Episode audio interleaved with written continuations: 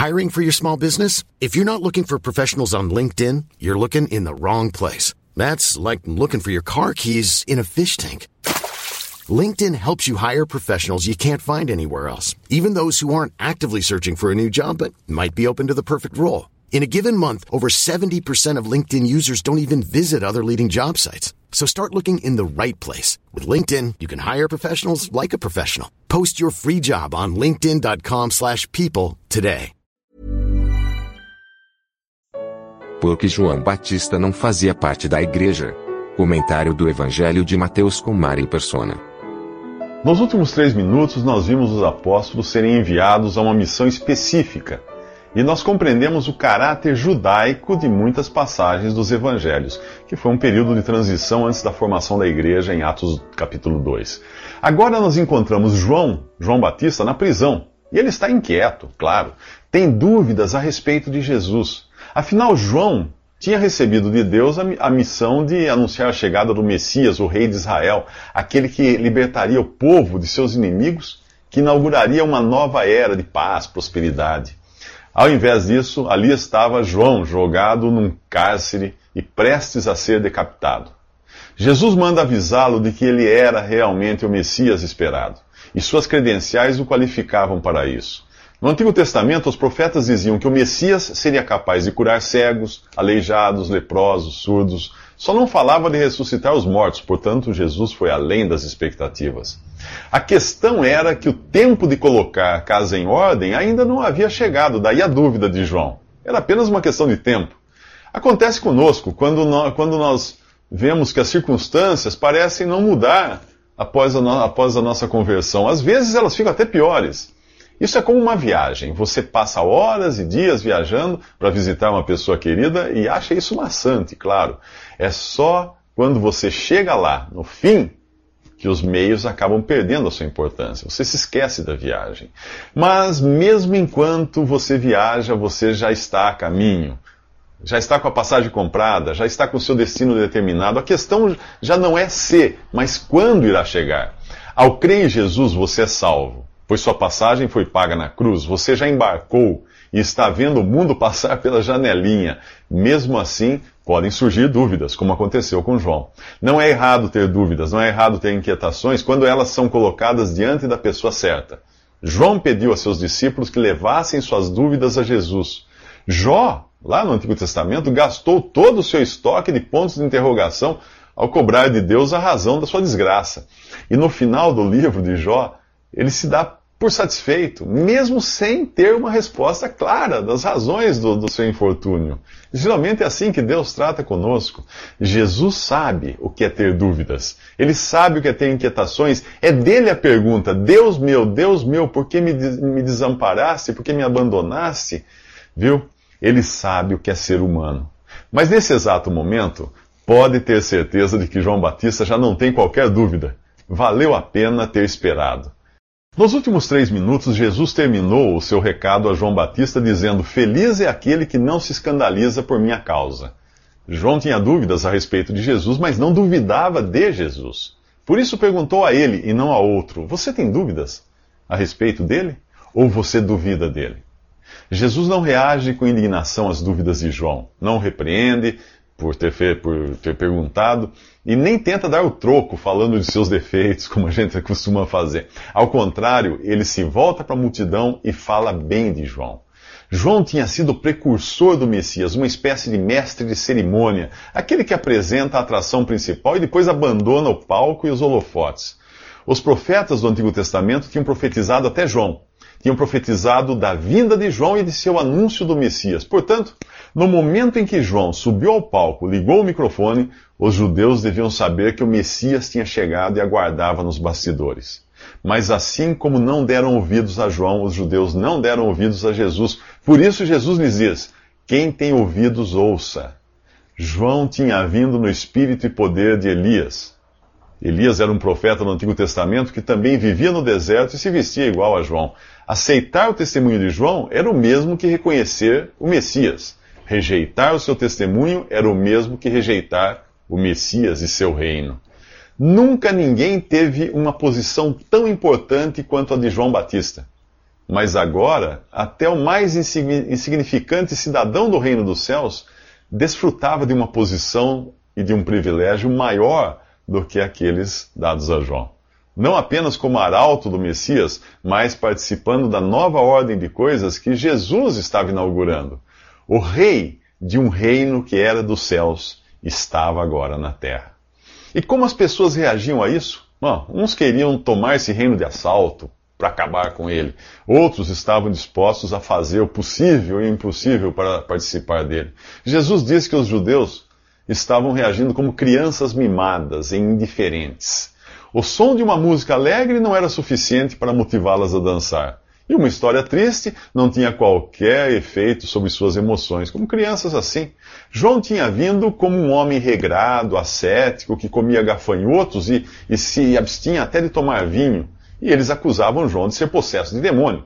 Jesus vivia como um homem comum, comendo e bebendo. E eles o acusavam de comilão e beberrão. Como satisfazer gente assim? Não tem como. Mas Jesus diz que a sabedoria é justificada por seus filhos. Nos últimos três minutos, vimos pessoas agindo como crianças mimadas. Não existe argumento para quem deliberadamente deseja duvidar de Jesus. Por isso ele diz: a sabedoria é justificada por seus filhos. Como entender isso? Primeiro é preciso entender que Jesus é a sabedoria. Em 1 Coríntios, Paulo diz que ele foi feito sabedoria para os que creem nele. No livro de Provérbios, a sabedoria é personificada. Mas afinal, por que a sabedoria é justificada por seus filhos? Só Deus tem a sabedoria absoluta, ninguém mais. Quando eu me justifico a mim mesmo, isto é, reputo a mim mesmo por justo, faço isso adotando um padrão de justiça. Minhas ideias, meu raciocínio, minha cultura, tudo isso faz parte do padrão de certo e errado que eu crio para mim. O problema é que esse padrão é mutante. As coisas que hoje considero certas não eram as mesmas não são as mesmas de 10 anos atrás e provavelmente serão diferentes, de minha opinião, daqui a 10 anos. Você considera antiquadas ideias de seus pais e avós, mas se esquece de que seus filhos e netos pensarão o mesmo de você. Portanto, quando eu adoto como justo o meu padrão, eu excluo o padrão divino. Quando adoto como certa a minha opinião, eu excluo a opinião divina. Quando a minha sabedoria é a referência, eu automaticamente jogo para escanteio a sabedoria divina. Acabo agindo como filho ou resultado da minha própria sabedoria. Como consequência, se justo é o que eu sou, então Deus é injusto. Porque o meu padrão é necessariamente diferente do dele. Mas se eu creio em Jesus, se eu nasci de novo como filho de Deus, justifico a Deus. Tenho a Ele como justo e a mim como injusto. A sabedoria é assim justificada por seus filhos. Agora pense no que disse Paulo aos Filipenses: Em Jesus estão escondidos todos os tesouros da sabedoria e da ciência. Ao crer em Jesus como seu Salvador, o Espírito Santo de Deus vem habitar em você. Todos os tesouros da sabedoria e da ciência de Deus que estão em Cristo ficam disponíveis para você. Sabendo disso, você teria coragem de confiar em sua própria sabedoria, de seguir o, o padrão criado por sua própria razão? O paradoxo disso é que não são os sábios, segundo os padrões humanos, que entendem essas coisas, são os pequeninos. Os pequeninos que nós veremos nos próximos três minutos. Para se entender a Bíblia, é preciso enxergar a diferença entre o modo de Deus tratar com Israel e com a igreja. A antiga dispensação girava em torno de uma nação, Israel, enquanto a nova diz respeito ao corpo de Cristo, a igreja. Nenhum outro povo havia recebido a lei, mas apenas uma nação, Israel. Por isso, os privilégios da lei eram destinados mais à nação do que ao indivíduo. Em tempos de ruína, Deus tratava particularmente com indivíduos, mas sempre tendo em vista seu lugar numa nação eleita para habitar numa terra, Israel. Na nova dispensação não existe qualquer característica nacional na igreja. Ao contrário da lei que fora dada exclusivamente a um povo, o evangelho agora é pregado a todas as nações. A igreja não é nacional, nem internacional, nem mundial, mas é independente das nações. Ela é extranacional e ela é chamada para fora do mundo. Por isso, Atos, capítulo 15, versículo 14, revela que Deus está tirando de entre as nações um povo para si, Deus visitou os gentios a fim de constituir dentre eles um povo para o seu nome. Repare que a passagem diz dentre eles, ou seja, a igreja não é tampouco um agrupamento de gentios, mas de pessoas tiradas de entre gentios e judeus. A igreja é um povo distinto e separado, e é nesse sentido que Pedro a chama de nação santa, em 1 Pedro 2,9. Hoje, ao olhar para o mundo, Deus vê três classes de pessoas: judeus, gentios e igreja. Por isso, Paulo escreveu: Não se tornem motivo de tropeço nem para judeus, nem para gentios, nem para a igreja de Deus. 1 Coríntios 10, 32. Pense na igreja como um container sendo preparado para exportação. Assim que for colocado nele o último item comprado por Cristo, o container será despachado para o céu. A igreja é representada na Bíblia como um rebanho, um corpo, uma casa espiritual, um sacerdócio santo e também como uma família formada pelos filhos de Deus. Ao contrário de Israel, iniciado com um povo, a igreja começou com pessoas salvas em sua individualidade e que vão sendo acrescentadas ao corpo de Cristo, ao rebanho do verdadeiro pastor, ao sacerdócio santo e à casa de Deus e à família de Deus. Esse caráter individual é representado por termos como membros do corpo de Cristo ou pedras vivas da casa de Deus, mas Deus enxerga a igreja como um só corpo. Na Bíblia você nunca encontra a expressão membro da igreja. O salvo é membro do corpo de Cristo e é acrescentado a ele pelo próprio Senhor, não pelo batismo ou por alguma organização.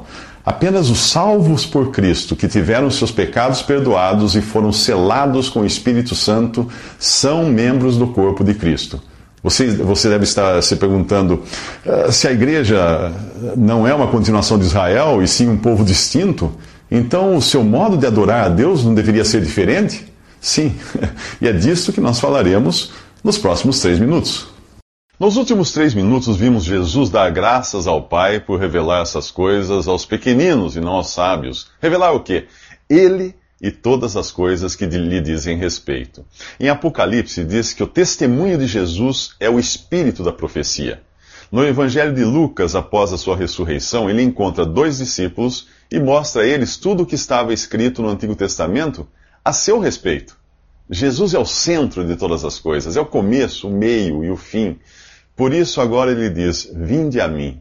Isso mesmo. Ele nos convida para irmos a Ele e não a uma religião ou organização. Quem vai a Jesus recebe o perdão dos seus pecados e a salvação. Quem vai a uma religião não pode receber coisa alguma, porque Deus não deu ao homem uma religião como meio de salvação. Ele deu o seu próprio Filho. O convite, o convite de Jesus é para os que estão cansados e sobrecarregados. Portanto, se você acha a sua vida ótima, se você não sente qualquer culpa por seus pecados, se você não se dá conta de que a morte espera por você é um fato real do qual, da qual você não pode escapar, o convite não é para você. O convite é pra, para os cansados e sobrecarregados. Afinal, como você vai se interessar pelo Salvador se ainda nem se achou perdido? Não acha que está perdido, vai precisar de Salvador? Você ainda não entendeu. Ele continua convidando você a tomar o jugo dele e aprender dele. O que quer dizer isso? Submissão à sua vontade para controlar a sua vida e o reconhecimento de que precisamos aprender dele, que é manso e humilde de coração. Tudo isso está em claro, em total contraste com os fariseus e a sua religião de ameaças e soberba. O verdadeiro mestre é manso e humilde. O jugo de Jesus é suave o fardo de Jesus é leve. Ao contrário do jugo e do fardo que a religião coloca sobre as pessoas, faça isso, não faça aquilo, faça aquilo outro, eh, e talvez, quem sabe, você consiga chegar lá. É isso que promete. A religião, a religião uh, faz você acreditar que é por seu esforço que você consegue a salvação. Jesus mostra que o esforço é só dele. Ele não oferece uma vida boa e livre de preocupações, porque não existe essa tal coisa enquanto você estiver aqui em um mundo que está arruinado pelo pecado. Mas ele oferece perdão, ele oferece salvação, ele oferece descanso para a sua alma. O pior fardo ele já carregou na cruz, quando substituiu você na condenação por causa dos seus pecados. O que, precisa, o que precisava ser feito, ele já fez. A você resta agora apenas uma coisa aceitar o convite. Que tal fazer isso agora, antes dos próximos três minutos? Visite respondi.com.br. Visite também 3minutos.net.